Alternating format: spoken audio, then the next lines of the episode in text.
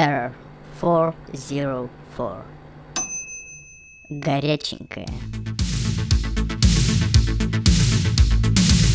Друзья, всем привет, на связи Михаил. Очередной выпуск горяченького Ребзи подъезжает. Вот такой вот предновогодний последний выпуск горяченького в этом году. И сегодня, друзья, поднакипело, поднакипело, опять же, сейчас объясню по какому поводу непосредственно. Начнем с того, что, во-первых, как вы все знаете, я буду об этом постоянно говорить, мы против политики, против новостных всяких вот этих вот движух, против, по сути, средств массовой информации, но не в прямом понимании против, сколько против их прослушивания, потому что это такой, понимаете, комбикорм для, для народа, который выжимку такую вам идеальную дает, э, что все здорово, что вообще все классно. Э, опять же, может быть, где-то есть правда, может быть, где-то есть неправда, но в любом случае смотреть это лично мне не особо интересно. Давно этим занимаюсь, чего, кстати, честно, имха никому не советую. Так вот, друзья, недавно, то бишь вот буквально пару дней назад, или вчера уже точно не помню, я совершал обычный свой утренний трип к трудовому своему месту и слушал, кликал э, радиостанции. Естественно, есть такая потрясающая радиостанция Вести ФМ, которую, как я раньше сказал, я иногда прослушиваю для того, чтобы подкрепить э, какой-нибудь очередной э, интересный факт, какое-нибудь интересное высказывание касательно вот для горяченького как раз, потому что там собираются довольно любопытные персонажи, которые иногда выдают такую ересь, причем подают это под таким смачным соусом, что люди такие кривают гривы в основной массе такие, да, да, да, все правильно, абсолютно правильно. И вчера один из ораторов, э, естественно, был разговор, по-моему, об экономике, о том, что 2020, э, что на самом деле все отлично, что на самом деле этот кризисный год везде, кроме как не у нас. Это у нас всегда говорят на любую проблему. При этом мы почему-то наши власти всегда э, тыкают носом, допустим, тех же американцев, к ним можно относиться хорошо, плохо, неважно. Я ко всем отношусь нейтрально, потому что, ну, как бы власть это власть, а власть везде это так себе, друзья, я вам побольше скажу. Но люди везде, абсолютно, поверьте, во всех странах мира хотят жить спокойно, чтобы им жилось хорошо, и чтобы был мир, чтобы дружба была, чтобы не было этих ограничений. А то, что политики меряются одними причиндалами, у кого они длиннее, это уже их забота. Но, к сожалению, как опять же говорил какой-то э, легендарный персонаж, э, войны начинают политики, ведут их люди. Вот, к сожалению, мы с вами в этом плане являемся разменной монетой вот таких вот типа больших игроков. И вчера, значит, вот этот вот оратор, я не помню, как его зовут, не буду говорить, э, какая это была программа и так далее, это абсолютно не важно. Главное то, что была фраза, и она была не вырезана из контекста, как многие, может быть, скажут. Она была прямо вот непосредственно сказана вот именно по таким соусам подана. Был разговор о том, что коронавирус 2020, как наша экономика, как наши люди и так далее. Естественно, народ говорит, что все у нас отлично, что вот у нас спасибо санкциям, спасибо вот этому всему, да, спасибо. Курс доллара растет, как бы, хочется сказать спасибо, покупательная способность, она падает, но, блин, все у нас отлично, мать-перемать. Людей без работы, кто лишился каких-то доходов огромное количество, но мать-перемать у нас все охуетительно, говорит этот оратор, что мы там заменили производство, мы там перестали, значит, покупать у них, стали производить свое, что в принципе изначально государство и обязано, блядь, было сделать. Не кормить за счет нас, э, всех остальных, а именно за наш счет и нашим хорошо, чтобы было, и, и у нас покупали, они продали, не мы покупали, чтобы страна живет хорошо, когда она продает, понимаете, свое, вот продает свое, при этом абсолютно не обламывая собственное население, да, потому что, как вы знаете, я уже говорил в прошлом горячеком, что у нас страна прощает долги всем, мы прощаем, значит, долги э, Белоруссии, мы прощаем долги этим, прощаем долги тем, но при этом я являюсь водителем уже с более чем десятилетним стажем, и хочу вам сказать так, что всю э, нефть, которую мы у нас в России добываем, мы ее продаем, почему-то она там дешевле, чем у нас наша же нефть для нас же. Это потрясающий парадокс, потому что мы почему-то хотим выглядеть для всех хорошими, только не для своих. И вот это вот самое страшное заблуждение, на мой взгляд. Потому что абсолютно насрать, кто что о вас думает. Абсолютно всем, я думаю, нам, друзья, насрать. Кто что, какой-то там левый хмырь. Ну, тут в формате государств, ну, я более на такой приземистый человеческий уровень эту, это пример опускаю. Вот тот дядька, вот какого мне нахер разница, что он обо мне думает, если честно. Вообще мне насрать, абсолютно, честно. Главное, чтобы мне было нормально, и я при этом никому, грубо говоря, ничего такого криминально плохого вокруг не делал. А у нас почему-то, давайте, блядь, для всех будем охуенными пиздатыми пацанами, но вот для себя будем вот, ну, так себе, ну, если честно уж откровенно говорить.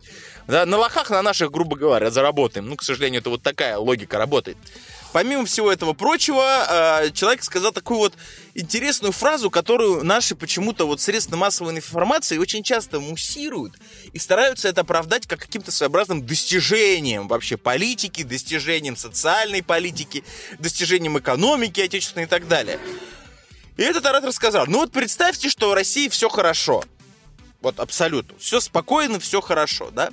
что нашему человеку вредно жить, как он выразился, по-моему, швейцарское такое вот спокойствие. Нашему человеку это вредно, потому что мы становимся слабыми, мы становимся невнимательными, мы становимся менее привержены, к, менее устойчивы к стрессовым ситуациям и прочему откуда вот это вот постоянное говно, которое постоянно об этом говорят? Почему, чтобы жить нормально, нужно постоянно скрипеть зубами? Я вот не понимаю. То бишь, почему у нас логика такая, что давайте делать нашим жителям плохо, нашему населению, людям плохо, зато они привыкнут, адаптируются. И когда потом кинем им кость, они будут довольны, как вы знаете, как сголодавшаяся собака, которая будет, вот она ее кормит голодом, морит голодом. Осуждаю. Кстати, живодеры, паскуды, твари, мрази, э, надо расстреливать, э, и простите меня, не, та, не, так, не так не бомбит, как э, люди, людям вредят, чем вот когда люди вредят делать кому-то беззащитному, типа вот, ну, дети, понимаете, да, беззащитный пласт населения, старики, животные, потому что взрослые люди могут сами за себя постоять и обязаны это делать. Опять же, судя по логике этого оратора, как бы обычное дело, да, на вас нападают сбитые, сотрудник полиции рядом, это образный пример, это сейчас никого не обвиняю, стоит рядом, курит, и он такой смотрит на вас и думает, ну, правильно, пускай человек закаляется в бою, и когда будет что-то такое более хорошее или там страшное, он будет более устойчив, а я пока бы здесь постою кофе попью. Вот по этой же логике логике вот этот оратор и работает. Зачем нам жить хорошо? Нам это не нужно. Зачем нашему населению делать хорошо? Зачем? Не нужно. Мы станем слабыми, мы станем обществом потребления, как они говорят. А вот у меня вот всегда вот такой вопрос. Вот это вот э, направление, которое они все выбирают. Я, кстати, слышу эту фразу очень давно, друзья. Мне уже 30 плюс лет. Э, я, по сути, ну, был у меня период в жизни, когда мне была прям интересная ситуация, меня прям заботило все, что происходит в мире, там вот это все.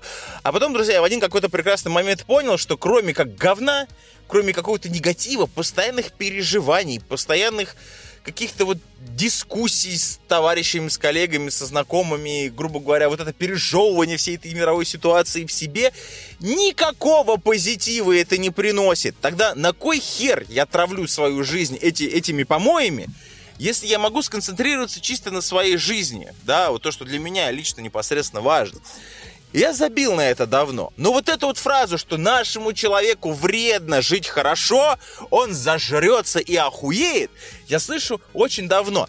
А, хочется, во-первых, меня спросить, откуда такие высказывания, а что, наш человек когда-то прям э, в нашей стране в, в, в Советском Союзе, кто бы что ни говорил, я сейчас вот понимаете, о чем я говорю, я надеюсь. Я имею в виду вот прям вот действительно хорошо, когда у человека всегда есть уверенность, у каждого человека нашего населения, нашей страны, есть уверенность в завтрашнем дне. Он прекрасно понимает, что завтра доллар не ёбнет, в 95 рублей образно, он прекрасно понимает, что у него есть какие-то сбережения. Он может пойти купить себе там, если вдруг что-то произойдет, спокойно э, вылечить себя. Пойти спокойно себе приобрести жилье, если ему вдруг резко стало необходимо. Там кредит, не кредит, это будет подъемно, он будет уверен, что без проблем. Все там эти сраные 45 лет будет платить эту ебучую ипотеку по просто блядской абсолютно процентной ставке, которая в России происходит. И мы уже, кстати, об этом в каком-то выпуске Горяченкова, я, по-моему, говорил. И он будет уверен абсолютно в том, что все будет нормально, все хорошо. Хоть один, бывало хоть один день в истории нашей страны, когда вот такое было – да ни разу, друзья, не было, никогда. Для, э, для большинства, даже сейчас, для россиян, вообще вот в современной России, ипотека это кабала на много-много десятков лет. И, к сожалению, когда люди берут сейчас ипотеку, я просто лично знаю людей, которые берут ипотеку, которые сейчас очень обеспечены, которые хорошо зарабатывают деньги, у них хорошие перспективы жизненные и так далее. Даже эти люди не уверены, то, что они к 40 там спокойно, то есть, и у него спрашивают, вот ты вот 20 лет будешь платить ипотеку, там, 10 лет, да без разницы сколько, 5 лет, похуй.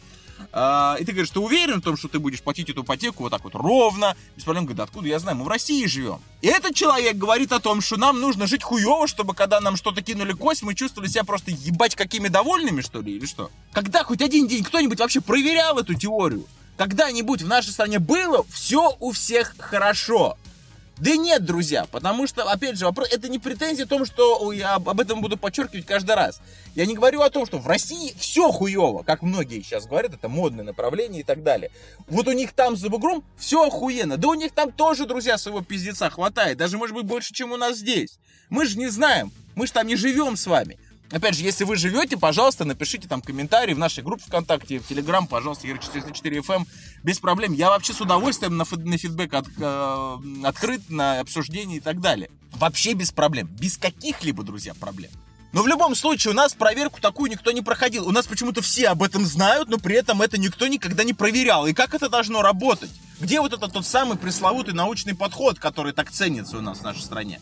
И почему вдруг все должны зажраться? Ну вот у нас по богатым примеры, блин, и так далее. У нас люди обеспеченные зажираются, потому что расслоение между средним классом, низким, низшим классом, люди, которые уже за гранью бедности находятся, и богатым классом, просто ебать какой огромный. Это, конечно, вам не Индия, там вообще там просто Гранд Каньон между этими просто слоями населения. Но все-таки и когда все вокруг не могут себе позволить, именно тогда понты возможны. Потому что давайте просто для примеров тех же... Да хер бы с ним, я все-таки сделал яркий пример, вот именно вот к тому, что я веду. Допустим, вы покупаете авто.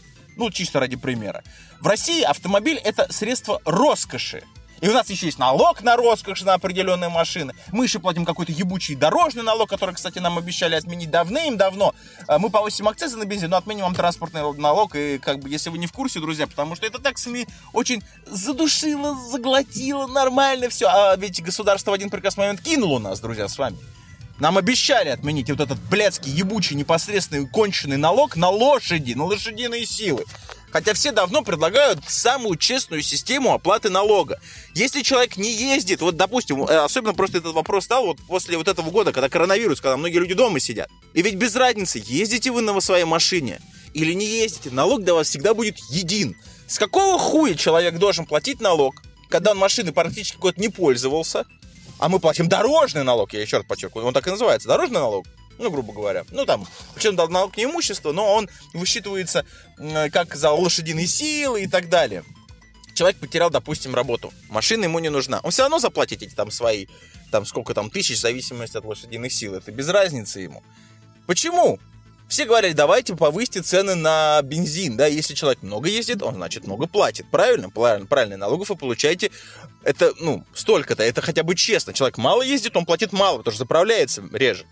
А у нас делается все как обычно. На кой хуй отменять такую классную, гениальную кормушку, если мы просто можем акцесс повысить налог оставить? Заебись, заебись. Еще ОСАГО будем повышать ежегодно, чтобы совсем было классно и так далее. Ну ладно, это все лирика. И вот, друзья, допустим, в, авто, в Соединенных Штатах те же люди не платят налог на лошади. У них есть налог на имущество, у них есть куча всяких нюансов. Они платят там чуть ли не ежемесячно. Лицензию имеют номера там ежегодно, то есть они платят постоянно мзду. То есть у нас вы получили, грубо говоря, права и забили, забыли про это. У них там нужно эту, грубо говоря, лицензию на автомобиль, на, на, на номер, я имею в виду, который у вас госномер на автомобиле висит, нужно постоянно продлевать. У нас такого не работает. У нас почему-то вот так. И там люди, то есть, понимаете, когда разрыв между тем, кто может себе позволить Порше, он, он небольшой, потому и Поршами понтить некому, потому что это обычное дело. Человек там на Порше, там на Бентли, это обычное дело. Да, понятно, что не каждый может себе в Штатах это позволить. Но поверьте мне, позволить эту машину себе в Штатах может гораздо больше людей, чем у нас здесь. Не потому, что их там больше, не потому, что они дешевле, не потому, что они зарабатывают кратно больше, чем у нас в стране. Нет, а потому что условия другие. Условия другие, цены другие, политика другая, кредитная политика другая. Все немножко в этом плане по-другому. Да, они классическое общество потребления, о котором говорят, ай-яй-яй, ничего нельзя, они только жрут, жрут, жрут, жрут. Но ведь я дикую сейчас тайну открою, прям вот дикую тайну нашим руководящим должностям, что человек, он доволен, когда он сытый, вот он покушал, ему все хорошо, у его семьи так, у него какие-то проблемы, все нормально, все хорошо, слава тебе, Господи, все, все отлично, он доволен. Ему абсолютно насрать, сколько тонн ржи, блядь, вы продали в год. Ему абсолютно похуй, сколько этих ебучих автовазов, блядь, этот ебаный завод, а я сейчас абсолютно от души говорю, продал, блядь, сделал, своял и так далее. Это даже не российская машина, это Франция, блядь. Продано все, права проданы. Это все продано. Это все не российское больше. И российским больше никогда не станет. А еще эти говно, эти ведра гниют, как собаки. А с какого хера люди должны платить сейчас по миллиону за российскую машину? который не будет ни ехать, ничего делать не будет, но миллион нужно, извините меня, занести. А, это вот яркий пример. Все остальное производство, продажи, это забота не человека, это забота государства. И государство обязано это организовывать, предоставляя людям рабочие места, чтобы они, опять же, могли зарабатывать деньги, спокойно их тратить, ну, тратить их в достаточном количестве. Ведь деньги — это круговорот, деньги крутятся всегда. Деньги не должны лежать у людей на сберкнижке, блядь. Потому что люди боятся, что завтра что-то опять ёбнет, блядь, и денег у нас не будет. Люди должны крутить деньгами спокойно. Они должны быть уверены, что завтра они получат деньги, они их потратят на то-то, то-то, потому что послезавтра, опять же, все это очень образно, это максимально сжал я эти сроки, потому что послезавтра, опять же, получит свои деньги, и все будет у него охуенно и заебись. Нет, у нас люди копят деньги, потому что мы боимся. Всегда боимся. У нас что не кризис, то очко. Раньше было лучше. Денег нет, но вы держитесь, блядь. И каждый год и этот нас обоссанный, простите меня, наш рубль отечественный деревянный, который вообще не имеет яиц абсолютно. Потому что хоть кто что там мне рассказывал, мы там импортозамещение, мы там это, мы там все. Как только, блин, какой-то кризис, как только, простите меня, Соединенные Штаты лупят больше баксов, да, наш рубль заглатывает по полной, у него полные щеки всего, чего только можно, хорошего, нехорошего, понимаете, как хотите. Покупательная способность падает, и цены всегда растут. В нашей стране ничего никогда не дешевеет. Тогда какого хера мы, наши, наши как-то люди богатеют и должны быть уверены, когда цены вообще ничего никто не регулирует, у нас э, продано, при, принято зарабатывать на собственных гражданах, да, чем делать им условия зарабатывать на чужих гражданах, у нас все делается наоборот. И вот этот гражданин про швейцарское спокойствие, друзья, именно, именно вот на такие мысли он меня навел, потому что вот я очень желаю, друзья, во-первых, э, ну, по завершении выпуска Горяченького, это последний, и вы этот выпуск услышите прямо где-то, ну, там, за пару дней перед Новым годом. Я желаю вам, друзья, чтобы следующий год, да и все последующие года были лучше, чем предыдущие. Для кого-то 20-й был страшным годом, для кого-то был менее страшным годом, для кого-то вообще нормальным, каждому свое. Но в любом случае, друзья, несмотря на что, я верю то, что это все пройдет, что все вирусы пройдут, что все эти ситуации выровняются, что вы, мы все равно с вами все выплывем, вылезем из любой ситуации, что вы выберетесь и решите какие-то свои задачи, задачи. Главное, друзья, ручки не опускать, потому что, как сказал один из ораторов по нашим э, радио Вести, э, жить хорошо не хуй, а потому, раз нам такая, друзья, с вами перспектива не грозит, будем на это жить хорошо, работать сами. Друзья, это был Ера 404, финальный выпуск горяченького в 2020 году. Мы с вами услышимся в новом году.